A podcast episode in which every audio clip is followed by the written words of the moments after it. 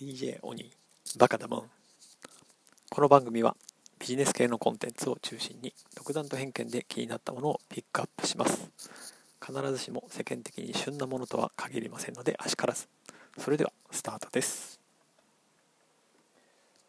はい今日は、えー、まあ、まず超一言キャッチコピーとして、えー、コミュニケーション改革で幸せになるということで、えー、アドラー式働き方改革仕事も家庭も充実させたいパパのための本を紹介したいと思います、えー、こちらは昨日に引き続きですね小学館、え著者が、え熊野栄一さん、え株式会社子育て支援代表取締役の熊野栄一さんの書籍、え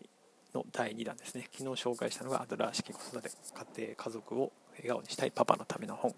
えー、本日は紹介するのが仕事も家庭も充実させたいパパのための本ということです、えー、いずれもアドラー式というものをベースにした、えー、働き方改革あ、まあ、そのですね生き育児だったり働き方改革っていうのをテーマにしています。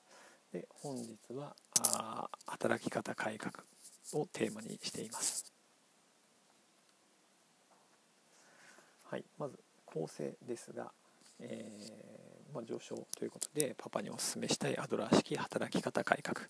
第1章では、えー、自分と周りを勇気づけしようということで、5つのケースシーンが取り上げられています、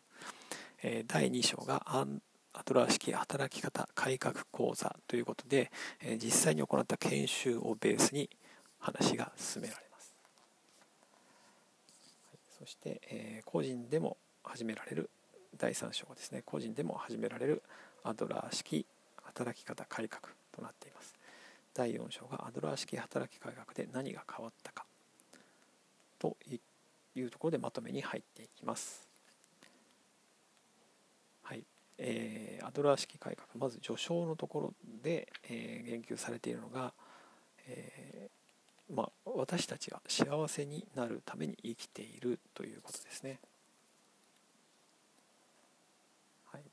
職場でも家庭でも幸せを求めている。そして幸せの増大には自身のコミュニケーションスタイルの改善改革が有効ではないかというふうに述べられています、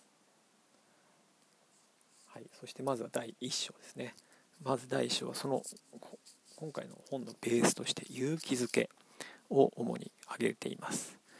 勇気づけ勇気くじきというアドラー心理学に特徴的な概念を5つのシーンを取り上げて漫画で分かりやすく解説しています。企画書のやり直しとかですね、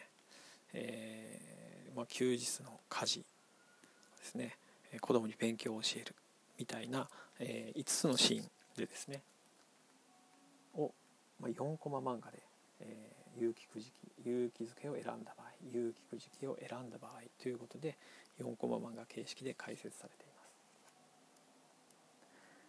自分を勇気づける。それから子供を勇気づける、えー、妻を勇気づける。部下を勇気づける。それから上司を勇気づける。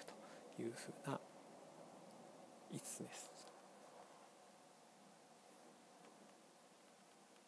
これは今すぐ実践できることなので、えこの実践をまず繰り返していきましょうというふうに述べられています。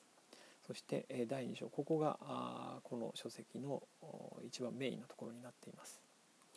アドラー式働き方改革講座ということで株式会社メンバーズで行ったアドラー式働き方改革研修の、え一部始終を、え書籍用に編集して公開しているというふうな形になります。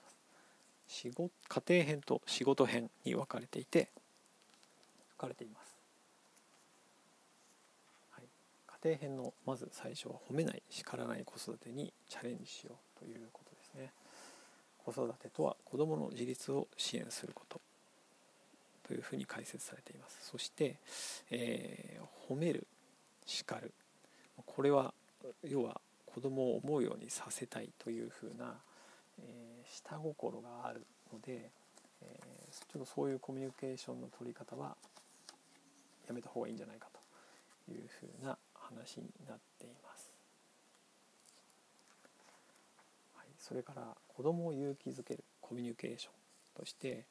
えー、まあ人は勇気をくじかれ続けると最後は無気力になる、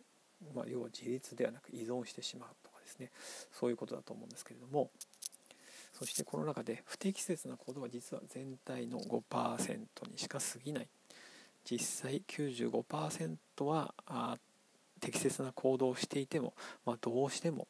えー、できてないところばかりがに目が行きがちですよね。朝起きないとか宿題はやらないとか、まあ、そういったところに注目するのではなく、えー、残りの95%適切な行動をしていることに注目をするということがとても大事。そして、えー、子どもの自立を望むなら信頼をするというのが大切だという話です。はい、それからあ仕事編ですね。仕事編に入ります、はい、仕事編のところでやはり出てくるのは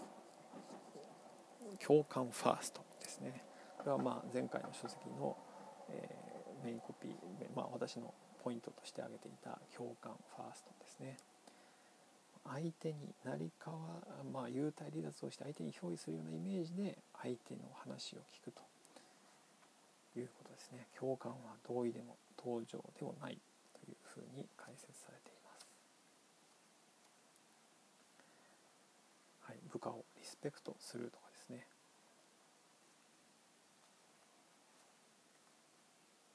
それから、えー、ここで、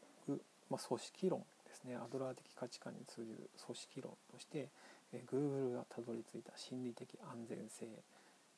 も解説されています、えー、心理的安全性とは社員一人一人が会社で本来の自分をさらけ出すことができること。そして、えそれを受け入れることができるチームであることを指しています。チーム内での他者への心遣い共感解力を醸成することが、えー、大切だというふうな話です。はい、そして、はい、最後ですね最後に入っていきます。えー、あその前にですね第3章個人でも始められるアドラー式働き方改革という部分で、えーまあ、正論に走りすぎると周りが息苦しくなるというふうな話が出てきます。ここでのコミュニケーションのポイントとしては正論ではなく相手の感情に寄り添う方法を家庭で学べるのではないかというふうに話をされています。そして最後にまとめですね。はい。この本書では働き方改革を幸せになるための生き方を実現するものとして捉え直してみようというふうに提案しています。こうした見直し作業をする中で私たちはすでに幸せであるということにも気づくはずではないかというふうに書かれています。今ここにある幸せに注目すること人として幸せを感じる喜びを求めることすら忘れてしまいなんとなく無目的に主体性を発揮することなく生き仕事をして、えー、社会や組織にや家族に曖昧な不満や不安をぶつけてその解決を他者に依存しているだけだとしたら良くないよねと。自分との対話に時間をとって心を整えて主体性を持って自分の人生をデザインするということが一人一人のこのような行為が日本人全体の在り方や生き方の変革を静かにしかしながら力強く推し進めていくと信じているということです。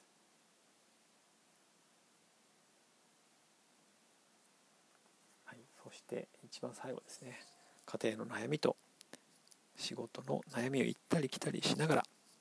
同じ解決策を適用してみると共感ファースト相互尊敬相互信頼協調精神を持ってパートナーや子供との関わりを見直せば仕事にも生かせるということに気がつくと。そして、えー、まあ、心と時間に余裕がないと本当の働き方改革にはならない。